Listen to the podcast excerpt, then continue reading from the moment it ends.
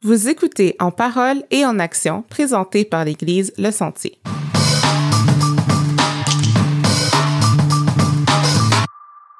Bonjour, chers auditeurs, et re-bienvenue à En parole et en action.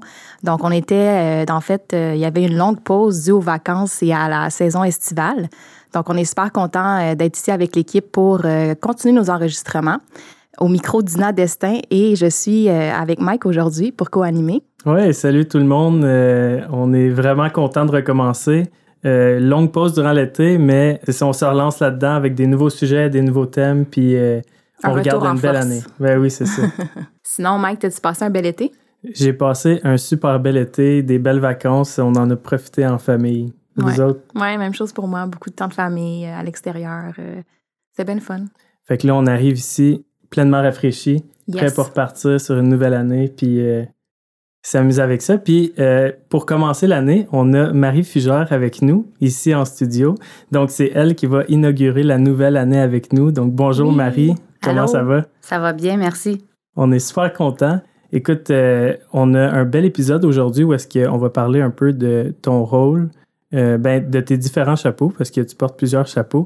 Puis euh, je pense que les auditeurs, il va y avoir quelque chose là-dedans qui touche plusieurs auditeurs qui vont nous écouter. Mm-hmm. Mais avant, est-ce que tu pourrais prendre le temps de nous faire une petite description, une bio de toi pour ceux qui ne te connaîtraient pas? Oui, ben c'est ça. Donc, euh, moi, c'est Marie, puis je suis une fille euh, de Trois-Rivières, mais je suis déménagée euh, ici à l'âge de 20 ans. Donc, maintenant, je suis une fille de l'Outaouais. J'ai marié Alex Farley il y a de ça 20 ans. Donc, on a célébré cette année nos 20 ans de mariage. félicitations. Merci. Merci. tout était fermé là, dans, à cause de la COVID. Fait que on va peut-être se reprendre un jour, peut-être qu'il va m'amener dans le sud, on ne sait pas. Euh, mais c'est ça, donc euh, j'ai quatre enfants. Euh, le plus jeune, Philippe, a 9 ans, puis ensuite c'est Frédéric, 11 ans, Élie, 13 et Isaac, 16 ans. Donc, ils sont tous à l'école. On vient de recommencer l'école, tout le monde. moi aussi. Puis Alex aussi. Donc, Alex fait son doctorat. Puis moi, je suis mm-hmm. enseignante de maternelle dans l'école de mon quartier.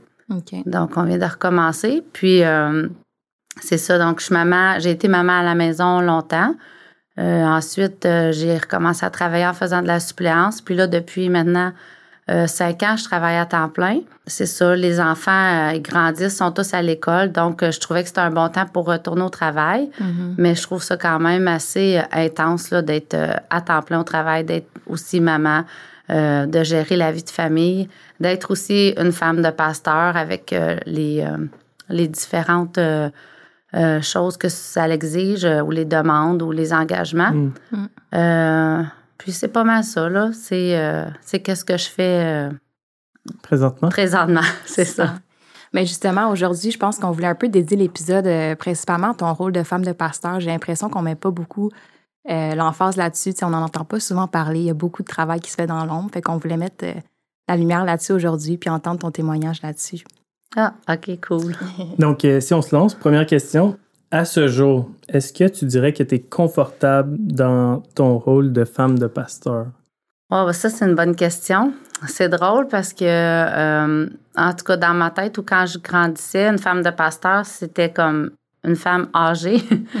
J'allais à l'école biblique aussi où il y avait beaucoup de, pasteurs. Puis il me semble que les femmes de pasteurs, c'était toutes des, des madames là, euh, plus vieilles, euh, en robe, euh, qui, avaient de l'air. Qui jouent du piano, qui avaient de l'air spirituel.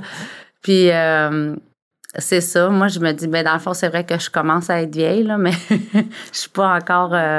J'ai peut-être pas l'air encore de ben, de qu'est-ce que je pensais qu'une femme de pasteur avait l'air? Mais ça, c'était juste un cliché. Là.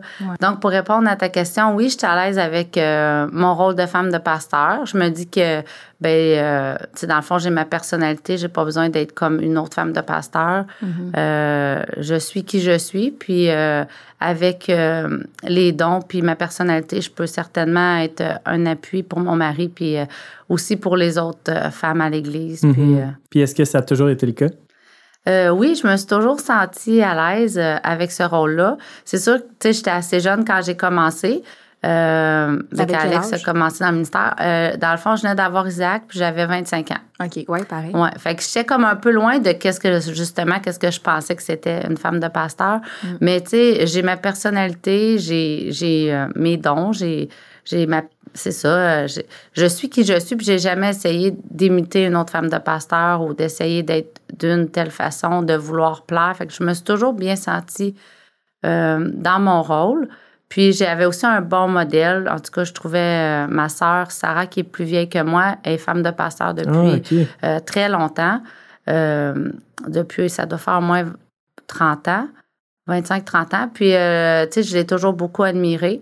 Donc, tu sais, dans ma tête à moi, je peux être la femme de pasteur que je veux être. J'ai pas besoin de copier quelqu'un d'autre. Ou, mm. je veux être celle qui va vraiment pouvoir aider mon mari, encourager les femmes à l'église. Puis, dépendamment des saisons de ma vie, ben j'ai parfois été plus impliquée, puis d'autres fois moins, euh, parce que j'étais euh, ailleurs, au travail ou avec ma famille. Puis, je pense mhm. que c'est correct comme ça. Mhm. Tu mentionnais tantôt que personnellement, tu n'as pas nécessairement ressenti une pression. Mais est-ce que tu penses que la communauté chrétienne met une pression en général sur les femmes de pasteurs? Ou à des attentes, dans le fond? Oui, une pression ou des attentes face à qu'est-ce que c'est, le rôle, l'implication? Ben non, je, comme je l'ai pas senti ici, puis je ne la ressens pas ailleurs non plus, de euh, venant de d'autres églises ou, ou du camp, ou peu importe, là, dans, la, dans notre famille d'église euh, mm-hmm. ici au Québec, j'ai jamais senti de pression. Non, je me sens vraiment libre d'être euh, d'être qui je suis, puis de, de servir comme je peux. Je pense que c'est surtout, ben en tout cas, euh, la façon que je vois un peu ça, c'est que, tu sais, moi, je suis là pour euh, aider Alex, tu sais, pour soutenir son ministère un peu, pour servir aussi. Puis, tu sais, notre rôle souvent, ou en tout cas, ben, je parle pas juste pour moi, mais toutes les, les femmes, tu sais, des fois, c'est fait dans l'ombre un peu ou ce qu'on fait à la maison, c'est pas nécessairement vu. Mm-hmm. Puis, tu sais, on peut travailler beaucoup justement dans l'ombre, peut-être pas aux yeux de tous à l'Église. Puis, euh, je pense que euh, quand on, fait ça pour le Seigneur, puis on sert, c'est correct, là, puis qu'il n'y a pas une façon de faire. Mm. Ah, mais c'est bien. Ah, c'est vraiment, vraiment, cool. Ouais, vraiment. Moi, j'avais comme en tête que c'est comme si je m'étais fait ça dans ma tête que euh, c'est une femme de pasteur, un peu, c'est ça, on a comme un cliché. Mm-hmm. Mm-hmm. Puis si on rentre pas dans ce moule-là, tu sais, on pourrait. Je pense que c'est plus à l'intérieur, tu sais, se sentir d'une manière ou d'une autre, sentir, ah, j'en fais peut-être pas assez, ou, mm-hmm. euh, tu sais, un peu comme tu disais tantôt, tu sais, être là pour les. disponible pour les femmes de l'Église ou peu importe. Mais c'est ça, je me dis, à quelque part, tu il y a peut-être des gens qui peuvent sentir comme à l'intérieur d'eux, ah, à cause de ce cliché-là. Ouais. ah, je devrais peut-être faire plus ou peut-être que je devrais être plus disponible ou peu importe. Fait que pour vrai, moi, d'entendre ce que tu dis, je trouve ça mm. vraiment cool de savoir que, pas, dans le fond, tu ressens pas ça. Mm. C'est comme vraiment amène à ça. Ah, c'est ben, vraiment cool. Tant mieux. J'ai goût de te demander, euh, pour toi, ça représente quoi, genre, le rôle de femme de pasteur ou qu'est-ce que ça devrait être ou qu'est-ce que ça devrait. Ça représente quoi pour toi? Hmm, ben, euh, peut-être que, euh, comme je disais un petit peu tantôt, je trouve que ça se décide plus ou c'est plus euh, dans le couple un peu que mm. qu'on définit ça. Tu sais, c'est pour Alex et moi, ce que ça, ce que ça a été, entre autres, c'est beaucoup de soirées passées seules à la maison au début, surtout. Tu sais, pour moi. Fait que dans le fond, moi, j'étais avec les enfants pendant que lui était ici. Fait que là, on a eu une saison où est-ce que c'était plus comme ça, tu sais. Euh, moi, je n'étais pas en train de servir euh, nécessairement, je n'étais pas sur l'estrade en avant en train de faire la musique, mais je me disais, ben, je suis en train de servir puis d'aider mon mari mm-hmm. en lui permettant de faire son ministère en restant à la maison les soirs quand il n'est pas là. Donc, mm-hmm. dépendamment de, du moment de, de notre vie ou ce qu'on est rendu avec notre famille, ça change constamment. Mm. Euh, donc, ça n'a jamais l'air de la même chose. Mm. Euh, c'est jamais pareil, ça bouge, ça évolue avec euh, notre vie, notre vie de famille. Donc, ce que je vois, comment je vois ça, si je reviens à ta question, c'est que entre nous deux, Alex et moi, ben on s'en parle, on décide qu'est-ce qui marche pour notre famille, qu'est-ce que moi je peux faire. Tu sais, si moi j'ai été longtemps impliquée aux oursons, c'est quelque chose que j'avais à cœur. Euh, ben là, lui s'arrangeait autour de son horaire pour me permettre de faire ça. Mhm. Euh, donc, euh, c'était vraiment comme plus entre nous deux, je dirais. Puis notre famille, euh, qu'on décidait comment qu'on. Qu'est-ce que, qu'est-ce que je fais là, à ce moment-là pour l'appuyer? Qu'est-ce que moi j'ai envie de faire aussi Mhm. euh, dans l'Église? Fait que c'était plus nous deux que, que les autres autour, là, qui, qui un peu qui disaient.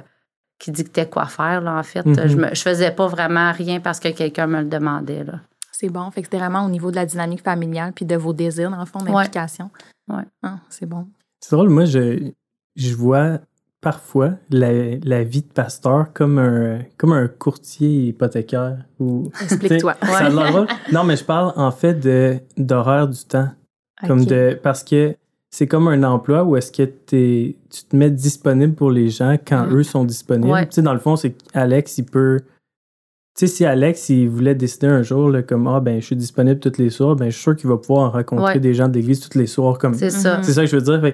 C'est comme à quelque part, faut être capable de mettre nous-mêmes des soirées Mhm. comme dédiées au ministère, puis d'autres soirées qui, je suppose, sont dédiées à la famille, Ouais. dédiées au couple. Puis Ouais. ça, dans le fond, comment est-ce que vous avez fait pour... Je sais que tu parlais de la communication, mais comment est-ce que vous avez fait pour une- jongler avec ça? C'est une bonne question. Là. Puis ça aussi, ça a cons- comme changé beaucoup selon nos saisons parce que, tu sais, comme je disais au début, il était souvent parti les soirs, Mhm. mais nos enfants étaient petits. Fait que dans le fond, lui, il prenait congé le jour. Là. Fait que, tu sais, quand je dis ça, je n'étais pas comme laissée à moi-même Mhm. toute la semaine. Là. Fait qu'il pouvait prendre congé le matin. Tu sais, on allait au McDo avec Isaac et Ellie. Pendant qu'ils glissaient, Mhm. nous, on, on jasait. Tu sais, on prenait un café. Puis là, euh, fait que ça, ça, ça fonctionnait bien pour nous. Euh, quand les enfants commençaient à, aller à l'école, euh, ben là, ils prenaient plus vraiment congé le lundi parce que là, c'est comme, ben, tu prends congé, mais il n'y a plus personne qui est là, tu sais. Fait que euh, on a changé ça euh, avec les années. Puis, euh, tu sais, il s'est rendu à un certain moment quand moi, je lui ai dit, garde, c'est trop pour moi, je suis plus capable d'être toute seule, Mhm. mettons, pas plus que trois soirs d'affilée parce que euh, c'est trop de travail, tu sais, les Mhm. devoirs. euh, fait que, euh, il a dit, OK, tu sais, je bloque ces soirs-là maintenant, puis c'est comme non négociable, tu sais, mettons, Mhm. tel soir, je suis à la maison, puis fait qu'il est très compréhensif, puis au fur et à mesure, selon nos besoins avec la famille, euh, il, a, il a beaucoup joué, tu sais, avec son horaire là, dans le passé. OK.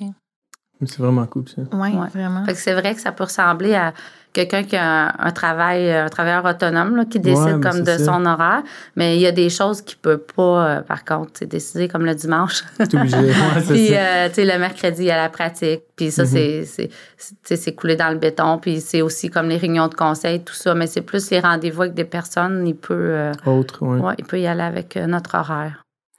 Qu'est-ce que tu dirais qui serait le plus grand défi que tu as vécu jusqu'à aujourd'hui par rapport à, ton rôle de femme de pasteur ou ton appui envers Alex? euh? Ben, je dirais que mon plus grand défi, ben, en tout cas dans le passé, parce qu'aujourd'hui, c'est, plus comme ça, mais c'était euh, quand les enfants étaient petits, là, je trouvais ça difficile euh, d'être toute seule le soir, par exemple. Mais Alex était quand même très impliqué.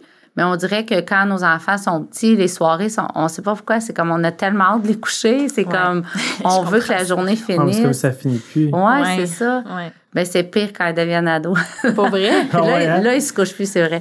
Mais euh, euh, non, mais c'est nos meilleurs moments de discussion, par exemple, le Ah. soir avec les ados. Mhm. Mais euh, ouais, c'est ça, c'était d'être toute seule les soirs euh, pendant que lui allait travailler. Puis je te dirais que les premières années, j'avais souvent même une mauvaise attitude. euh, je boudais des fois quand il Mm. partait. Mhm. je faisais la petite baboune, puis là, là, il se sentait pas bien, là, il se sentait mal de partir. Puis en tout cas, mais ça, c'est quelque chose que, avec les années, euh, je veux dire, j'ose croire que j'ai grandi en, en maturité, puis euh, j'ai changé à- pour ça. Puis euh, c'est ça, on en a souvent parlé. C'était une discussion. euh, je lui disais quand que c'était comme, OK, là, je trouve ça trop difficile. Lui aussi, à l'occasion, il me donnait des pauses aussi, là, quand il Mhm. voyait que, que moi aussi, j'avais besoin de m'en aller. euh.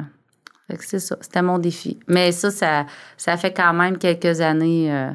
Aujourd'hui, ben, il part encore, mais ben, je dirais que je trouve encore ça dur. Je m'ennuie. Je l'aime. J'aime ça quand on est ensemble. il est parti l'autre jour, il était parti à la pêche, puis j'étais comme, Hey, je m'ennuie vraiment comme j'aime ça être avec lui, tu sais. Ouais. Je pense que, vous faites une bonne équipe parce que vous avez quand même eu quatre enfants. Oui. Moi, c'est ça, à travers tout ça. Oui. Ouais. Mais tu sais, avec, euh, c'est ça, je dis, quand les enfants vieillissent, ben, euh, c'est comme des fois, le soir, je m'ennuie, mais il y a tellement d'actions dans la maison, puis de discussions, puis de, de choses qui se passent que je vois pas la soirée passer. Mm-hmm. Mm. Mais je peux juste imaginer, tu sais, comme étant, comme avec les plus jeunes, tu sais, je peux pas comprendre vraiment la portion rendue ado, là, mais avec les plus jeunes, tu sais, en plus que tu étais maman à la maison, tu sais, ça veut dire que tu passes la majeure partie de ta, ta journée avec eux. Ouais. Puis là, après ça, tu as aussi la soirée qui embarque là-dessus. Puis je me souviens, là, pendant une phase, euh, Joka était retourné au travail. Puis euh, il a fallu que je garde les enfants juste comme quelques jours. Je pense que c'était. J'en gardais un, là. Je pense que c'était mon plus vieux. Puis je le gardais, je pense, trois jours durant la semaine. Rendu là, j'avais hâte, tu sais, que Joka soit là le Mm-hmm. soir, puis comme qu'elle soit là pour aider. Puis tout. Ouais. Fait comme, je peux comprendre. Puis je me dis, aïe, tu sais, travail de maman à la maison, là, c'est comme, c'est quelque chose. Ouais. C'est vrai que t'as hâte que ton mari arrive, ouais. puis euh, de comme alléger la tâche, puis... Puis d'être deux, c'est ça, d'avoir Ouais, un autre ça. adulte à qui parler. Puis euh, c'est vrai que des fois, ça paraissait euh, comme étant des longues journées. Mais là, aujourd'hui, quand je repense à tout ça, c'est comme c'était vraiment les plus belles années. Là. Je m'ennuie Ah oui, tellement hein. de ça. Puis ça, ça, hein. tout le monde te dit, là, quand t'es dedans, tout le monde te dit ça passe vite. C'est vrai. ouais. Euh, comment tu fais pour composer quotidiennement avec justement tous tes différents chapeaux, euh, tes différents rôles, en tant qu'enseignante, maman, tout ça? Ben, euh, c'est, ça dépend des jours. des fois, je pleure. Non, mais pour vrai, des fois, il y a- On pleure toutes, là, je pense, des fois. des fois, il y a des journées euh, où est-ce que je trouve que c'est trop. Euh, tu sais, avec les années, je trouve des, des trucs, là, des trucs qui, dans mon quotidien, m'aident, euh, comme à mieux gérer les tâches que j'ai à faire. Mm. Aider les enfants aussi à... Comme je dirais que mon défi, c'est de plus responsabiliser mes enfants là, pour qu'ils aident plus à la maison. Ça, je Mhm. sais que c'est quelque chose euh, qui- aide, qui m'aiderait beaucoup, en tout cas. Euh, donc, comment je fais? Ben, je vais un jour à la fois, puis euh, une tâche à la fois. Il n'y a pas de, de, de recette miracle. Tu sais, j'essaie de. Ce que je trouve difficile, des fois, c'est quand j'arrive au travail le matin, là, je suis stressée, puis je suis préoccupée de mes enfants parce que l'heure qu'on a passée à la maison, c'était comme intense. C'était Mm. pour différentes raisons. Il y en a un qui pleure, un qui n'a pas fait son devoir. Mm. Puis là, euh, il manque quelque chose. Là, j'arrive à l'école, puis je suis déjà stressée. Fait que quand ça m'arrive, ben j'essaie, tu sais, je prends un moment pour prier, pour être toute seule dans ma classe, pour juste même respirer, Ouais. puis comme me calmer. Mm. Euh, puis quand les, mes élèves arrivent, ben là, tu sais, c'est ça, je mets mon chapeau de, d'enseignante. Puis là, je, j'essaie de plus penser à, à ben, de, de, de vraiment penser à mes élèves, puis pas de penser à ce que j'ai à faire à la maison. Mm. Puis euh, la même chose le soir à la maison, ben, j'essaie de décrocher de l'école, puis de vraiment être là pour, euh, pour qu'est-ce qu'il y a à faire à la maison. Tu sais, ce que je trouve difficile, une- ce que j'ai travaillé avec euh, ma très bonne amie Cheryl l'année passée, c'est elle qui était dans ma classe comme aide. Puis ce que je lui partageais que je trouvais un peu difficile, c'est qu'en ce moment dans ma vie, je sens pas que je peux être à 100% à la maison ou à 100% au travail. Fait que je donne ce que je peux donner Mm. au travail, qui est selon moi, tu sais, comme 80% je sais pas. Mhm. Mais tu sais, je pourrais encore faire une coche de plus. Comme quand je suis là, je suis là à 100% mais dans tout euh, l'effort que j'investis. faire, ça, ouais, ouais. mettons les projets, tu sais. Mhm. Euh, je voudrais aller plus loin, mais là, je peux pas. Je, je donne tout ce que je peux. Respecter tes limites. C'est ça. Puis la même chose à la maison. Tu sais, je- euh, je- quand je suis là, c'est ça, je suis là à 100% Mais tu sais, c'est sûr qu'on pourrait toujours en faire plus, mais c'est vrai, je respecte mes, mes limites, puis je fais, euh, je fais ce que je peux. Tellement important. Mhm. Ouais. Vraiment important. Ouais. Je pense qu'on pourrait toujours en faire plus. Ça Ouais. finit jamais, ça. C'est C'est comme... ça. Ouais, c'est vrai qu'on se met tout le temps des standards, puis tu sais, on- Mhm. de plus en plus. Ouais. puis- Puis, tu sais, si je me compare à une collègue tu sais, qui n'a pas d'enfant, euh, je veux dire, Ouais, je, peux pas faire ça. Ben là. tu perds à faire ça. Ben oui, c'est ça, c'est ça, je peux pas faire ça. Fait que, euh, dans le fond, je fais de mon mieux. Je me Mhm. donne, puis euh, c'est, euh, je respecte mes limites. Puis les élèves euh, euh, avec qui je travaille là, dans ma classe, ils savent pas, eux autres, que j'aurais en tête un projet, de, une activité extraordinaire, mais sais, Mhm. ils sont pas, ils savent pas, mais ils sont pas Non, déçus de ça. manquer ça parce que quand je suis là, je donne tout ce que, ce que je peux. Fait Mhm. que, Puis je dirais, même si on se compare à quelqu'un, mettons, une autre personne qui aurait quatre enfants, même là, ça veut rien dire. les enfants peuvent tellement être différents. Nous, on peut vivre tellement les choses différemment que mm-hmm. Même ça, je trouve, de se comparer, tu sais, puis de se dire, ah, ben moi, c'est pas assez ou c'est pas. Ouais. Même là, c'est. Non, c'est vrai. On est mieux de jamais se comparer. mais c'est tellement, tellement instinctif de se comparer, mais c'est tellement nocif. Oui. Comme on devrait juste pas, tu sais, tout le monde a des situations différentes, puis mm-hmm. Mm. des caractères différents, des limites différentes. C'est vraiment de se concentrer sur nous puis d'accepter, tu sais, qu'est-ce que Dieu nous a donné, qu'est-ce qu'on est capable de faire là, mm-hmm. avec qu'est-ce qu'on a, tu sais. Mm-hmm. ouais. Mais c'est pas toujours facile. Moi, je trouve ça vraiment, en tout cas, je trouve ça bien, ce que, ce que tu viens de dire, là, parce que je pense qu'il y a beaucoup de gens, tu sais, qui vivent ça comme ça. Je dirais, dans le fond, depuis, euh, depuis le temps où est-ce que les, les femmes sont retournées au travail, tu sais, comme on vit dans une dynamique comme ça, où est-ce que je pense que ça doit être beaucoup plus ajusté dans le mm-hmm. milieu familial ou est-ce que l'homme doit aussi participer à comme la vie familiale beaucoup plus comme tu sais faire des soupers puis ah faire du nettoyage peut-être parce que sinon c'est comme si on se dit que la femme garderait ces tâches là comme c'était dans le temps c'est un plan pour virer fou là tu sais mm-hmm. fait je trouve ça vraiment cool parce que c'est ça qui fait toute la différence de pouvoir en jaser puis de pouvoir justement se dire bon mais tu sais quoi à soir, ben, on laisse la vaisselle là. C'est mm-hmm. drôle de même, mais tu sais, on laisse la vaisselle là, puis on va se coucher de même, on passe un temps comme peut-être un peu plus privilégié avec les enfants, puis la vaisselle, à demain, tu sais. Mais je pense que c'est ça, c'est comme enlever des absolus qu'on a un peu dans notre tête, tu sais, comme, mettons, se dire, ah non, il faut vraiment que ça, ça soit fait, ou il faut avoir fait ci ou ça. Mm-hmm. Puis on peut vivre plus... Euh, ce que tu nommes, là, c'est le lâcher prise. Ouais, ouais ben c'est ça. honnêtement, moi, je l'ai appris en étant maman. Là. Ouais. Ouais. Mais je pense que c'est ça, on l'a. Mais dans le fond, c'est ça, c'est parce que là, tu deviens qu'un rôle que tu juges qui est comme plus important. Fait que là, tu te dis à quel point je veux tenir à telle ou telle autre chose dans ma vie, tu sais, pour. Euh, c'est ça, à un moment donné, tu deviens fou, t'as trop, as trop à faire ou t'as trop à penser. Oui, vraiment. C'est d'accepter. Le lâcher prise, c'est vraiment ça, tu sais, d'accepter, OK, ben, ben, c'est juste ça que je peux faire. Puis la, la vaisselle va attendre. C'est ça. Ça, ou le dimanche soir, ils peuvent manger des toasts pour souper. Ouais. Ah ouais, des hein? céréales. Des toasts. des croquettes de poulet. Chez nous, c'est. Je sais pas pourquoi souvent le dimanche soir, on soupe pas ou. Mais tu sais, souvent l'après-midi, je vais faire les commissions, l'épicerie, je m'organise pour la semaine. Puis ça arrive, c'est souvent des crêpes ou des toasts, puis c'est correct. Non, mais c'est ça. Oui, c'est ça. C'est les enfants sont contents. Mais oui, c'est ça. Les autres vont être contents des enfants de même.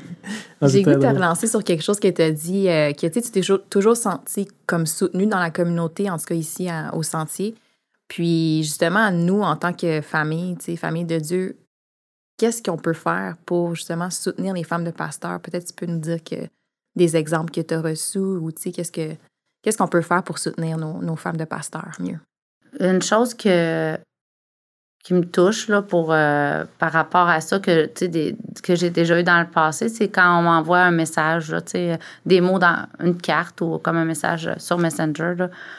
Euh, il y a déjà un ami qui me dit euh, il y a quelques années, elle m'avait écrit euh, qu'elle passait à moi ce soir-là parce qu'elle savait que j'étais toute seule. Mm. Puis qu'elle, quand elle est toute seule, elle trouve ça difficile. Puis ça, mm. elle dit ça m'arrive jamais quasiment. Puis là, je pensais à toi. Puis fait que ça, ça m'a tellement fait du bien. Tu sais, ça, ça m'a touché. Puis de savoir que j'avais une amie qui priait pour moi. Puis que, mm. fait que dans des mots d'encouragement comme ça, euh, je trouve ça. Euh, tu sais, ça peut être aussi envers n'importe quelle sœur qu'on peut faire ça, là, les unes avec les autres. Puis moi, c'est quelque chose qui, qui m'encourage beaucoup. Mm. Des fois, on pense à on pense à, à quelqu'un, on pense à quelque chose, puis on ne va jamais lui dire mm-hmm. euh, j'ai pensé à toi, tu sais, je trouve que euh, tu es une bonne maman, tu sais, euh, mm. de dire ça à quelqu'un. je trouve, des fois, on s'empêche de, de, le dire. Des fois, on manque de temps, des fois, on oublie. Puis des fois, on veut juste carrément pas le dire. Il y a mm. déjà quelqu'un qui m'a dit ça. Ah, j'avais pensé ça, mais je voulais pas te le dire. Hmm. Puis là, c'est une autre fille qui l'avait encouragée à, à, me le dire parce que c'était quelque chose de, euh, de positif, mais c'est comme elle n'était pas capable de. Hmm. Mm-hmm. Fait que je trouve de, de s'encourager comme ça. Quand on pense à quelqu'un, à quelque chose, de lui dire, ça fait vraiment du bien. Oui, c'est vrai. Il faut verbaliser. Mm-hmm. Souvent, on a des pensées, comme tu dis, positives, mais ouais. c'est pas tout le temps qu'on le verbalise. Non, on est comme gêné ou on, a peur de qu'est-ce que l'autre va penser. Ça fait longtemps qu'on n'a pas parlé. Oui, ouais, c'est vrai. Mm. Ça peut changer la journée de quelqu'un, honnêtement, tu sais, de lui dire. Euh, fait que je trouve ça euh, ben, important, puis c'est encourageant, puis c'est édifiant. Mm. On garde ça en note. oui. Euh, donc, c'est tout ce qu'on a pour notre épisode d'aujourd'hui. Ouais, on passe au verset. Ouais, OK. Est-ce que tu voudrais bien nous partager le verset qui, est, qui, te, qui touche présentement, Marie? Oui. Euh, ben, il y en a plusieurs. Là. Quand j'ai pensé à, en chercher un, on dirait que je cherchais le verset. Puis là, j'étais comme, ah, lui, je l'ai déjà partagé. Ah, lui, ah, en tout cas, je ne sais pas, on dirait que je me cassais la tête. Finalement, j'ai décidé d'arrêter d'y penser puis de prier là-dessus. Parce que, ben, parce que je me suis dit, euh, certainement que j'ai un verset que, qui me tient tellement à cœur, que j'aime tellement. Puis ce matin, en me réveillant, c'est le verset, je suis allée dehors à 6h30 euh, pour mon chien. puis euh, le ciel était tellement beau. Puis euh, là, je pensais au verset dans Matthieu 6, 34. Ne vous inquiétez donc pas du lendemain, car le lendemain aura soin de lui-même. À chaque jour suffit sa peine. Hmm. Puis, tu sais, dans le monde pas chrétien, il y a souvent plein de gens qui vont dire des choses comme ça, ou ils vont dire euh, des affaires comme YOLO, je sais pas quoi, là. Mhm. tu sais, euh, vis ta vie, puis arrête de... Mais dans le fond, leur... Euh, ça s'appuie sur quoi, tu sais, qu'est-ce qu'ils disent? C'est sur quoi leur fondement? C'est sur qui? parce que il y en a plein d'inquiétudes dans la vie, là, puis ça va jamais arrêter. Mhm. Il y en a plein de stress, fait que... Mais nous, en tant que chrétiens, quand on a Dieu, tu sais, on peut justement arrêter de s'inquiéter parce que Dieu, il s'occupe de notre lendemain, puis... Mhm. s'inquiéter, vraiment, ça change rien à, à qu'est-ce qui va se passer, tu sais. Puis ça, Dieu, nous, il nous le demande, il nous le dit, arrête de t'inquiéter, fais-moi confiance, moi je m'en occupe. Euh, fait que ça, c'est un verset, là, ça fait des années, tu sais, que ce soit au niveau des, des finances, au niveau du travail, des enfants, euh, plein de choses de ma vie. Euh, les inquiétudes, c'est quelque chose qui me vient très facilement. Je suis pas une personne stressée qui va comme avoir l'air d'un paquet de nerfs, mais je le vis à l'intérieur. Mm. Puis je peux avoir euh, quelque chose, là, je me soucie de, euh, je sais pas, un voyage, quelque chose, puis là, je pense aux détails, puis je vais pas arrêter de m'inquiéter pendant plusieurs jours. Euh, jusqu'à temps que là, je suis plus capable, puis là, je remets tout ça à Dieu, puis c'est comme un gros fardeau qui est enlevé. Hmm. Puis, évidemment, tout finit par s'arranger. Oui, oui, C'est ça, c'est dans Matthieu 6, 34. 34. Ouais. Merci. moi, j'ai pris Psaume 145, 18 qui dit L'Éternel est près de tous ceux qui font appel à lui, de tous ceux qui font appel à lui avec sincérité. Euh, puis je voyais ça comme souvent en relation, qu'on on, a de la difficulté à être comme sincère, vrai, authentique. On dirait que ça nous vient pas naturellement, mais une fois qu'on lit, c'est là qu'on peut vraiment connecter. Puis je voyais ça comme euh, faut, faut également faire ça avec Dieu, tu sais. Être mm-hmm. vraiment sincère puis le plus authentique possible pour pouvoir connecter, pour pouvoir communiquer, puis tu sais, ressentir Dieu dans nos vies. Fait que voilà pourquoi ça me touchait. Vraiment cool. Euh, moi, j'ai choisi le verset Jérémie 17,7 qui dit Béni soit l'homme qui met sa confiance en l'Éternel et qui fonde sur l'Éternel toute son assurance. Puis un peu, euh, comme vous disiez les deux, là, dans le fond, c'est à quel point on est chanceux d'avoir Dieu comme avec nous pour justement lui remettre des fardeaux, des inquiétudes, puis c'est avoir quelqu'un avec qui, comme tu dis, on peut parler avec sincérité, comme ça fait toute la différence. Et puis mhm. ce verset-là, il me fait du bien parce que c'est comme me rappeler, aïe, je suis béni. Je suis béni de l'avoir, puis d'avoir cette personne ressource-là qui est tout le temps là, qui comprend tout, qui voit tout, mhm. qui entend tout, qu'est-ce que je dis. Mm. Fait que, ouais. Et qui s'occupe du lendemain. Ouais, c'est ça. exact. ouais. Mais merci beaucoup, Marie, d'avoir passé un temps avec nous. C'était vraiment intéressant de te parler. Ça m'a fait vraiment apprécié. Merci. Bienvenue. Merci à nos auditeurs pour votre écoute. Le balado est disponible sur Apple Podcasts, Spotify, Stitcher et toute autre application de balado. On vous invite à vous abonner à En Parole et en Action et laissez-nous une évaluation. Ça va aider l'émission à rejoindre un plus grand public. Vous pouvez également nous envoyer vos questions et vos commentaires via courriel au balado à commercial Laissez-nous savoir qui nous devrions recevoir en ondes. Merci. Salut.